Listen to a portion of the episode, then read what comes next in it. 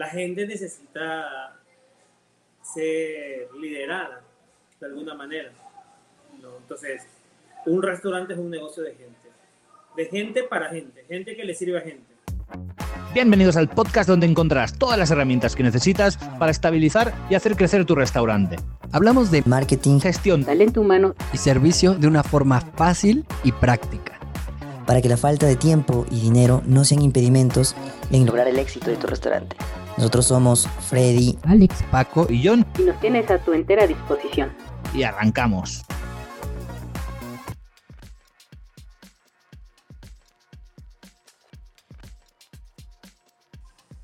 Ok, bienvenidos todos a un nuevo episodio de Air Podcast. Nosotros somos asesores internacionales de restaurantes y hoy eh, tengo la grata noticia de presentarles a Sergio Arevalo. Es un gran emprendedor y empresario que vive en la ciudad de Guayaquil.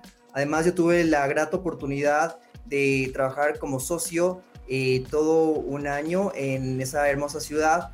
Y pues hoy vamos a conversar acerca de dos temas fundamentales para los restaurantes. El uno tiene que ver con el tema de marca y el segundo tiene que ver con el tema de la operación del restaurante. Eh, sin más, eh, vamos a mostrarles un poco de la autoridad que tiene Sergio y el conocimiento que tiene acerca de restaurantes, operaciones y marketing. Entonces, ¿qué nos puedes contar, Sergio? Ah, ¿Cómo estás, Freddy? Gracias por invitarme. Un gusto, un gusto estar contigo. Eh, a ver, ¿qué te puedo decir? Me presento.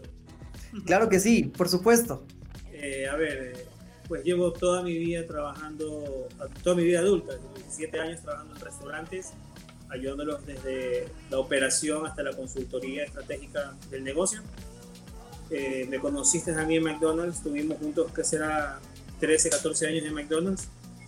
Tuvimos la oportunidad de manejar diferentes ciudades, Guayaquil, Quito, Cuenca, ciudades principales de Ecuador. Luego de eso decidí hacer retos, retos personales, eh, emprender mis propias consultorías en negocios, no solo de restaurantes, sino de todo tipo. Y me vi involucrado en otras marcas de comida muy nacionales y otras internacionales, como por ejemplo Wendy's, que es una marca internacional. Entonces, eh, ese soy yo. Me gusta dar clases, me gusta ayudar a personas, me gusta ayudar a emprendedores, empresarios y, y realmente me, me siento muy bien así. Ya eso es lo que me dedico. Perfecto, excelente presentación. Eh, bueno, entonces, sin más, empecemos con este conversatorio. Eh, sabemos que es importante, sabemos que es importante y, y- y- y la marca es quizá lo más estratégico en lo que un emprendedor, ya sea que esté empezando por formar un restaurante o por eh, ya un empresario que tiene alguna marca formada, inclusive con varios restaurantes. ¿Qué nos puedes decir acerca de tu experiencia de crear? ¿Cómo empezamos a crear una marca? A ver, este tema es un tema bastante, bastante interesante, Freddy, porque la marca, la marca la gente lo ve como un diseño. Uno dice, ay, ¿qué, qué logo va a tener? ¿Qué color voy a tener? eh, ¿Qué, qué palabras voy a usar? Y realmente la marca se crea su propio nombre con los hechos, con, con lo que ofrece, con lo que es, ¿no? Y para muestras hay muchísimos. Tú ves a Apple, Apple es una manzana, pero vende tecnología. Entonces, nadie asociaría una manzana con tecnología normalmente, ¿no? Entonces, la marca como tal, yo creo que es importante. Es importante que te tomes un tiempo de, de dedicación el nombre correcto, al mensaje que quieres enviar, a lo que quieres transmitir. Pero más allá de lo que lo hagas o más allá de cómo lo crees, es importante lo que la marca hace día a día cómo se va cultivando, cómo lo vas, qué es lo que haces con tus clientes, qué es lo que ofreces al público, para que tu marca, sea como sea que se llame, tome un nombre, tome un protagonismo. Entonces, lo importante es saber a quién, a quién quieres, a quién quieres atacar, a, a dónde te quieres dirigir, cuál es tu segmento, o sea, ok, vas a hacer un restaurante, ¿qué comida quieres vender? ¿No? Y partir de ahí, partir de ahí, porque de ahí todo lo demás que gira en torno a una marca lo vas a ir creando con tu labor diaria, con la experiencia de los clientes, con lo que la gente comente, con el boca a boca, ¿no? Con lo que, con lo que transmitas. Perfecto. Me encanta donde empezaste diciendo que la marca representan hechos, ¿no es cierto? Y, sabemos que en realidad la marca debe transmitir valores, la marca debe eh, tener ciertos componentes que el, que el cliente debe, debe percibirlos y no solo percibirlos, sino sentirlos como una experiencia eh, en, cada, en, cada punto, desde, desde que uno eh, ve el, logotipo, desde que uno está en un ambiente, eh, ya se comienza a hacer muchas ideas o también pueden ser ideas preconcebidas, pero algo también súper importante que nos estás diciendo es el tema de la segmentación. Es decir, antes de ponerme un negocio, primero, bueno, y, de hecho, primero tengo que yo saber cómo me siento bien. Si es que ah, yo, por ejemplo, soy una persona, digamos, healthy, digamos que, que, podría ser una persona healthy, eh, escoger y, vender cosas también healthy, ¿no? No, no, podría, no podría de alguna forma ponerme eh, alguna, algunos productos que, que sean o que vayan en contra de lo que yo de alguna forma no me sienta tan bien, ¿sí? Entonces, ese podría ser, o, un tipo de restaurante, ¿no? digamos, yo puedo escoger un restaurante que sea una, un lugar pequeño, grande, podría ser un lugar eh, que atienda a cierto tipo de cliente con el cual yo me, me identifique. Entonces, primero empiezo por mí mismo, ¿no? Luego viene la segunda parte que, bueno, ahora, ¿qué vendo? Pero para saber qué vendo, tengo que conocer primero a quién vendo y entonces esa es la segmentación, ¿cierto? Sí, ¿a quién, le vendes? Y, tu marca tiene que transmitir el mensaje adecuado. O sea, si tú quieres atacar un cemento premium, tu marca debe verse premium. O sea, es, es el ser y el parecer. Entonces, no, no, hoy en día todo es digital, todo es redes, todo es redes sociales y lo digital y lo visual impacta mucho mucho más que antes seguramente. O sea, hoy se puede viralizar cualquier cosa en cuestión de minutos. Entonces, si tu marca transmite un mensaje equivocado, si tu marca no tiene el color correcto de, acuerdo al mercado, no tiene la fuerza del mensaje correcta, las palabras o, o, la tipografía o los símbolos que uses, eh, va a ser difícil que la gente entienda quién eres. ¿Ya?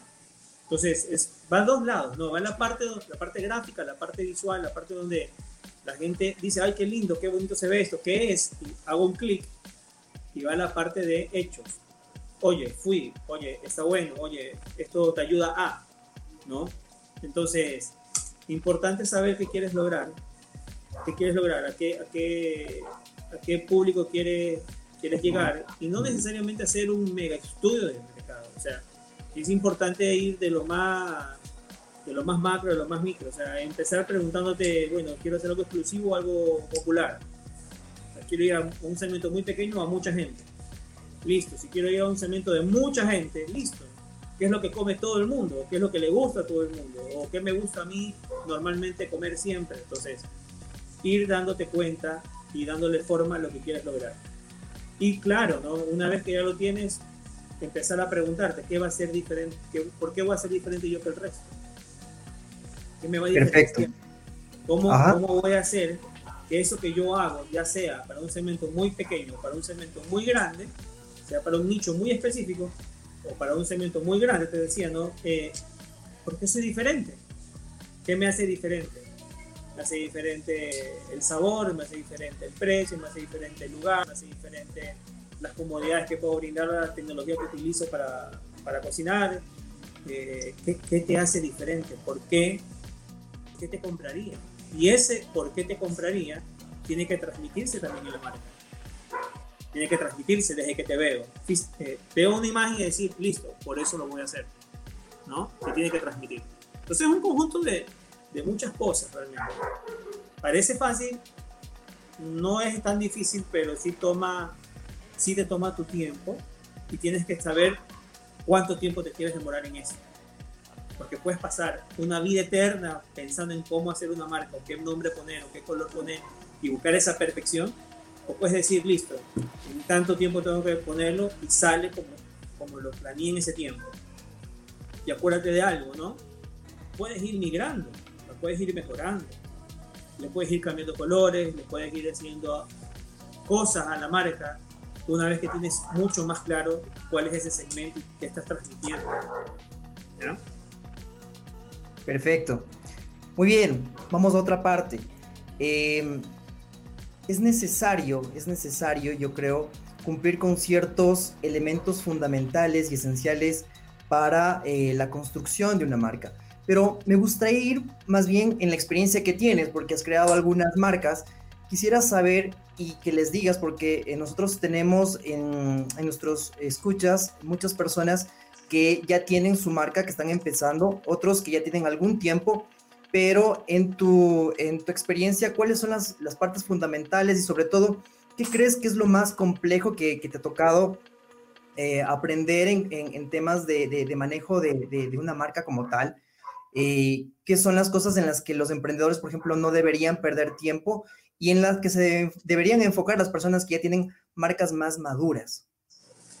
A ver, bueno, hay algunas preguntas, vamos, vamos poco a poco. A ver, ¿en qué te debes enfocar? En que sea un nombre fácil de recordar. Que no genere confusión. Que sea fácil, que sea fácil. A la gente, la gente va a recordar lo que es fácil. Tú no vas a recordar un nombre súper complicado, vas a recordar algo fácil. Y dependiendo del país en el que estés, no irte con palabras en otro idioma o, con terminaciones raras que no son tan comunes en el, país que estás operando. tienes que ir con un lenguaje claro y simple. Mientras más simple sea entender con un solo nombre de marca qué haces o a qué te dedicas, yo diría que es lo principal. ¿no? Entonces yo digo, eh, qué sé yo, me llamo All Salad. Entonces, pues el nombre dice salad, dice ensalada, entonces seguramente voy a vender ensaladas. No, no voy a poner un nombre Old Salad y voy a vender hamburguesas. Entonces, el nombre debe transmitir, mientras más transmita, va a ser más fácil que la gente lo recuerde. Y tiene que ser simple, simple, corto, que sea fácil de escribir. Una cosa importantísima que tienes que tomar en cuenta es, listo, estás creando un nombre, pues verificar que ese nombre no exista ir a las diferentes entidades gubernamentales dependiendo del país en el que estés y registrarlo o ver si ya existe algo registrado y ver si tienes un dominio disponible. Porque puedes tener un nombre muy práctico, muy bonito, muy, muy simple, pero no puedes tener tal vez un dominio web porque ya, ya alguien lo tiene comprado, porque no está disponible, porque te cuesta 3 mil, 4 mil dólares y no tienes ese capital para ese dominio, entonces te va a tocar agregar palabras al dominio o quitar palabras, lo cual va a formarlo, ¿no? Eso respecto a lo, a lo que yo diría básico. Básico, simple, básico que esté disponible en dominio para que puedas ir creciendo en un mundo digital, que hoy es necesario, o sea, hoy no es una opción, hoy es, si no estás en el mundo digital, no estás, así, no existe. Entonces, importantísimo eso. De ahí, ¿qué te deja enfocar una marca ya consolidada? Cuando ya tienes una marca ya consolidada, cuando ya tienes un nombre, cuando ya tienes una, un, un segmento que te conoce, que te ve. Pues en, en, entender que la cultura de tu compañía esté alineada a los valores de tu marca. Que si lo que tú transmites es buena onda y amabilidad, toda la cultura de tu compañía tiene que ser así. No solo el que está teniendo el cliente, el que maneja la contabilidad, el que maneja el marketing, el gerente, el dueño, tienen que transmitir esos valores. Porque en el momento que ya eres una marca y te conocen, te vuelves como como más, como más, más, más, más visualizado, la gente te, te, está observando, la gente está diciendo, ah, ahí está el dueño de, o ahí está el administrador de tal lugar, y míralo cómo está, o mira qué pasó. Entonces, te vuelves blanco también de muchas críticas o de gente que está a la expectativa, ¿no? De cómo te comportas. Entonces, tu comportamiento cuando eres una marca cada vez más grande, más sólida, pues tiene que ir mucho más alineado y tiene que haber una cultura muy, muy bien creada en ese entorno, ¿no? Porque la gente va a estar en la expectativa. Claro que sí. Y al hablar entonces ya de cultura, estamos dando ya un paso a, una, a, un tema un poco más, más complejo, que es la operación, ¿sí? ¿Y, ¿Y por qué es complejo? Bueno, porque sabemos que la operación tiene diferentes aristas. Y aquí va como que un mensaje para todas las personas que dicen, bueno, yo creo que sé cocinar rico, me voy a poner un restaurante porque es, va a ser el gran negocio. Y entonces, eh, quisiera ya empezar por la parte eh, operativa de lo que tú puedes eh, decirles a las personas que se van a poner un restaurante, que están empezando un restaurante, luego ya en la transición cuando se dan cuenta y se golpean contra el piso, cuando se dan cuenta que la operación en realidad no es tan fácil, que es un poco más compleja de lo que la gente piensa en principio, y ir ya después a la parte más estratégica, ¿sí? De la operación, donde ya no, eh, ya tenemos que ver a largo plazo cómo ese restaurante, cómo esa marca tiene que, tiene que seguir un camino. Entonces, sigamos eh, justamente esta, este proceso para que tú les vayas guiando a las personas que se quieren poner un restaurante hasta las personas que también ya tienen algún tiempo con, con, con este restaurante, con esta marca. Bueno, mira, una de las cosas que podrían ser más complejas de hacer es estandarizar procesos y estandarizar procesos, van a ver, vamos a poner escalas de estandarización. ¿no? Puedes estandarizarlo de una manera simple. ¿Qué es una manera simple o una manera básica? Es decir, la cantidad del gramaje y ciertas temperaturas que tienes que tener en cuenta para hacer algo. Pues yo voy a decir, son 2 gramos de sal, son 3 gramos de harina, son 5 gramos de frijol y tienen que estar todos mezclados durante 10 minutos. Entonces, estandarizar básico es temperatura y gramaje. Ya cuando vas a, a, una estandarización más compleja, vas a entrar a una estandarización de procesos donde vas a decir, cógelo con la espátula tal, la espátula tal tiene que estar inclinada en tantos grados, tienes que dejarlo escurrir tantos segundos antes de, eh, toma temperaturas previas, post, de cada cosa que hagas. Entonces ya llegas a un nivel de estandarización mucho más grande. Entonces, el proceso yo creo que más complejo cuando tienes un restaurante y los que lo tienen y los que están queriéndolo hacer es tienes que estandarizar los procesos. Porque cuando tú estandarizas el proceso, vas a estandarizar la calidad y el sabor de la comida. Tomando en cuenta que esta estandarización tiene que ir tan bien hecha que es inclusive hasta estandarizar cómo compro el producto crudo y cómo recibo mi materia prima. Porque no es lo mismo comprar un tomate término medio verde, medio maduro, a comprar un tomate muy maduro. El sabor es diferente del tomate. Cuando tú estandarizas, tienes que decir, yo solo voy a comprar tomates de este color.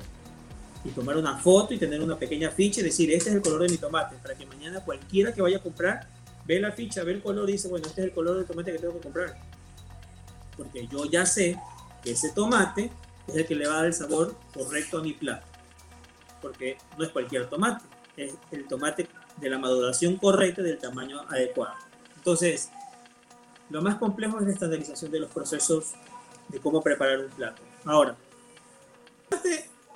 uno tiene que ser muy, muy consciente de algo. Un negocio de comida se vuelve rentable a largo plazo cuando tienes más sucursales. Y la única manera de tener más sucursales o más puntos de venta es, nuevamente, estandarizando la comida. Y tienes que llegar al punto cuando hablamos ya de la parte más estratégica que me, que me comentabas, la parte estratégica viene a ser es cómo creo ciertos procesos o cuáles son aquellos procesos que estandarizo primero y que me hacen alinear el sabor. Entonces, si yo tengo algún tipo de salsa, por ejemplo, en mis platos, pues lo primero que debo hacer, o una de las primeras cosas que debo estandarizar es el sabor de las salsas. Cosa que si yo tengo cinco sucursales, me aseguro que las cinco sucursales usen las salsas del sabor correcto y una salsa te cambia el sabor de un plato completamente. Entonces, yo voy a tener primero estandarización de todas las salsas y listo. Me aseguro que ese sabor va a ser igual en todas partes. A veces cometemos el error de querer crecer, tener otra sucursal, tener dos, tres lugares y no estandarizado nada. Entonces, si no lo estandarizas, te vas a pasar que ah, en el restaurante que queda al norte sabe bien, el que queda en el sur eh, cocinan diferente, en el que quede en el centro, en el que quede en otra provincia, en otra ciudad. Entonces, ahí es cuando se vuelve más complejo el tema, cuando no logras estandarizar. Y una parte es la parte técnica de estandarización, que toma su tiempo y toma, toma su trabajo. Viene la otra parte, la parte de que la gente cumpla ese estándar. ¿No? De que la gente diga, ok, el estándar es el tomate 80% maduro, que compren el tomate 80% maduro. Porque a veces vienen los chicos o los que están haciendo estas gestiones y dicen, ah, pero este está bien, este me gusta a mí, lo compro. Y te cambió el sabor. Entonces a veces, a veces hay que trabajar, no a veces, siempre hay que trabajar muchísimo en el entrenamiento y en la cultura de, de que la gente entienda el por qué. ¿Por qué el tomate al 80%? ¿Por qué la temperatura que estoy pidiendo? ¿Por qué la inclinación de la espátula a tantos grados? ¿Por qué tantos gramos de sal? ¿Por qué ese tipo de sal? ¿Ya? Entonces, tienes que tener diferentes estándares de diferentes cosas y tienes que saberlo transmitir al equipo. Que el equipo sepa por qué eso es tan importante, ¿no? Y cuando lo sabe, pues, cuando lo entiende, la gente lo cumple, ¿no? Pero es un trabajo constante, porque los restaurantes rotan personas, cambian gente, y es, se, le expliqué a uno, se fue, le explico al otro, le explico al otro, y es una constante eterna, o sea, eso no cambia nunca. No cambia nunca, por eso es importante que los tengas todos tus estándares escritos. Y ojo, no confundir tener una receta con tener un estándar. Porque el estándar te va a decir mucho más allá que un gramaje o de cómo se revuelve algo o de durante cuánto tiempo. ¿no? Va, te repito, desde el estándar de cómo es la materia prima para ese tipo de producto o ese tipo de plato. Y es que justamente ese es el, el tema con el cual vamos, con el cual vamos a, a cerrar. Y es que las personas cuando abren un restaurante y no tuvieron una experiencia previa en restaurante, eh, piensan que realmente es saber cocinar delicioso y que a la gente le guste y ya está. Pero cuando entran al restaurante y abren el restaurante, se dan cuenta que tienen problemas con la gente y qué difícil es trabajar con clientes que son difíciles, pero más difícil es trabajar con tu propia gente cuando tú les dices el procedimiento para llegar de A a B es 1, 2, 3, 4 y ellos se van por el 4, se van por el 3 y terminan haciendo las cosas al revés. ¿Cómo podemos eh, decirles a los dueños? ¿Cómo podemos decirles la solución para la gente, para el manejo de la gente es hacer esto, esto, esto, esto? Sabemos Mira, que hay soluciones en la capacitación y todo, pero tú qué les podrías decir? Mira, primero, primero que cada persona que tiene un restaurante entienda y los que lo van a tener sepan que esto es una constante. O sea, esto no va a parar nunca. Si no lo haces tú, lo terminará haciendo otra persona que tú entrenaste, pero siempre va a existir o siempre debe de existir el entrenamiento constante en los procesos y en la alineación de estos procesos. Sea, eso no va, no va a frenar nunca. Entonces, si tú quieres hacer un restaurante y no te gusta enseñar y no te gusta transmitir mensajes, pues ahí hay un error muy grande, porque vas a tener que tener entonces a alguien que sí lo haga.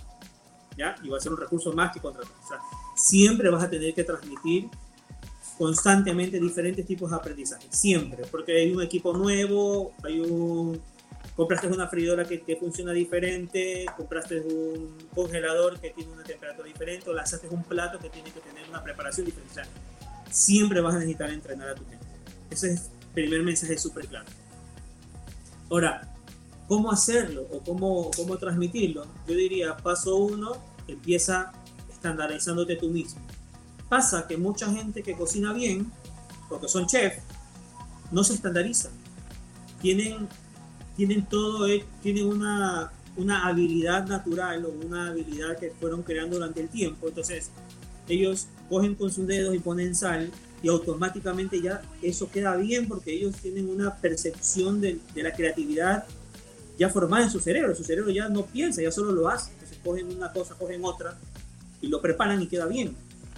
Y cuando tú eres tan creativo y eres un chef que la mayoría o, o la gran mayoría que yo he conocido son bastante creativos, cada vez y cuando quieren cambiar el plato porque lo quieren hacer mejor. No porque no quieran mantener un estándar. Para ellos el estándar es que sepa bien. Ese es su estándar, que sepa bien. Pero el estándar para el cliente es que me sepa igual siempre. Porque yo voy de nuevo a comer el plato porque quiero sentir el mismo sabor. No necesariamente uno diferente que me puede saber mejor como puede ser que no me guste. Entonces, tiene que saber siempre igual.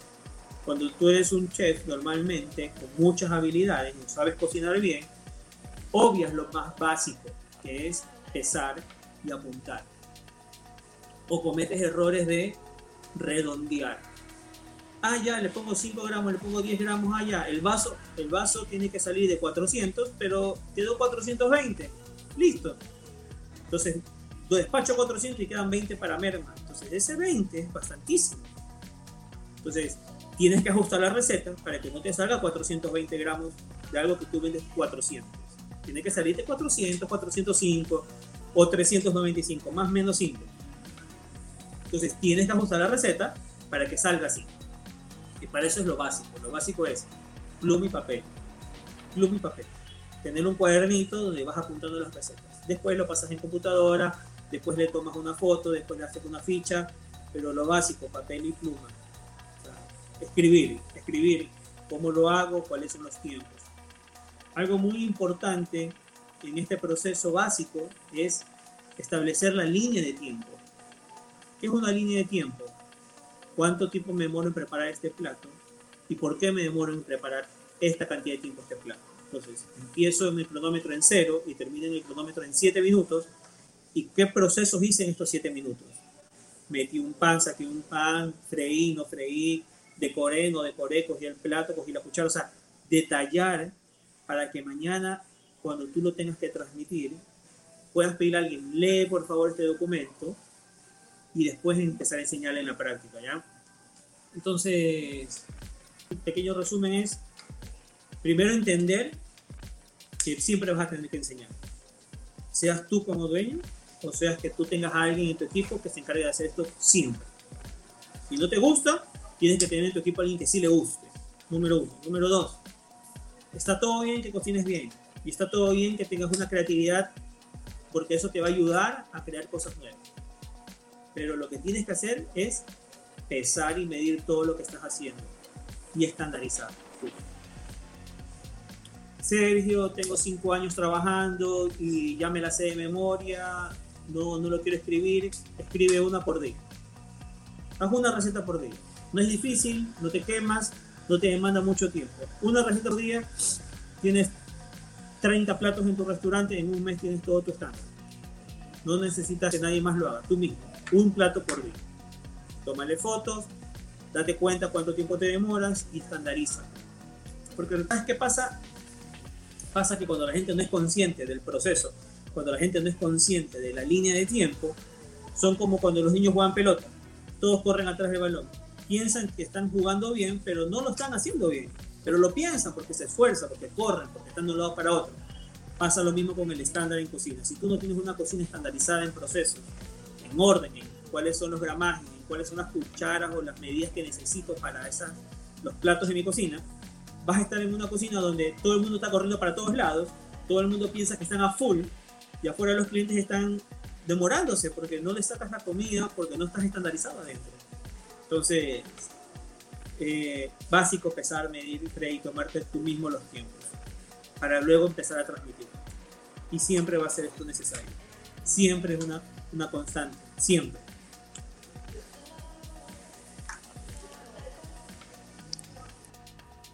decía que pasamos desde el tema, ahí me escuchas, eh, desde el tema del liderazgo, ¿no? El liderazgo, la capacitación, hablamos de procesos y todo esto es fundamental para, para, todos nuestros amigos que están creando recién por primera vez un restaurante y también para los que tienen mucho tiempo y que pueden decirnos, mira, yo esta parte no la había tomado en cuenta y ya tengo 10, 15 años en todo el tema de manejar un restaurante. Entonces, vaya que este capítulo sí ha tenido muchísimo, muchísimo valor para, para nuestros escuchas y también para las personas que nos van a ver en YouTube. Así que bueno, agradecerte por esta entrevista que me ha encantado y yo también hacer un resumen para, para todos nuestros amigos, ¿no es cierto? Entonces, eh, número uno, bueno, son siete cosas que yo he apuntado. Eh, número uno, los hechos comunican tu marca. Es básicamente eso, aparte de todos los tips que nos has dado para crear una marca. Eh, el fundamental, conocer al cliente, ¿sí? Eh, los productos tienen que estar hechos para cada segmento. Luego, entender que lo simple es más, ¿sí?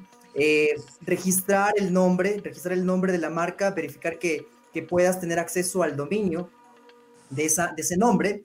Luego empezamos a trabajar también con un poco de todo lo que es ya el manejo de gente, la cultura de la compañía que tiene que tenerlo cada empleado, si es posible, si es que tienes guardia desde el guardia hasta el gerente general, ¿ok? Estandarizar los procesos porque estos procesos tienen que transmitir la calidad y sabor de los productos que, tú vendes. Y finalmente toda la parte de para lidiar con problemas que tenemos en la operación, pues tener liderazgo, entrenamiento y es una constante que, pues, como nos acabas de decir, no termina nunca, ¿no? Es al infinito y más allá. Ok, Sergio, algo que nos quieras decir como para cerrar.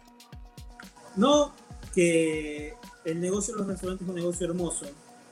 Creo que va a hacer feliz a muchas personas, gente feliz comiendo. Así que lo mejor que puedes hacer es estandarizarte y ofrecer siempre un buen sabor, una buena calidad, en un buen ambiente, con buena gente. Entonces, acuérdate algo, ¿no? Que yo le digo siempre a la gente cuando asesoro cuando, o cuando los entreno, ¿no? Cuando tú vas a un restaurante vas porque quieres comer, porque tienes hambre, quieres comer bien. nadie va a un restaurante pensando, quiero ir a un lugar para que me sirvan una comida que no me gusta o para que me traten mal. Entonces, todo el que entra a un restaurante o todo el que pide por una plataforma como lo hacen hoy en día es porque, número uno, tiene hambre y quiere. Dos, conoce tu marca o le han dicho que es buena. Entonces, no perdamos esas oportunidades que nos dan los clientes todos los días. Muy bien, perfecto, Sergio. Espero que nos aceptes algunas invitaciones más. Tenemos muchos temas de que hablar y la verdad te agradezco mucho por, por, por tu tiempo y pues hasta una próxima oportunidad. Gracias, Freddy.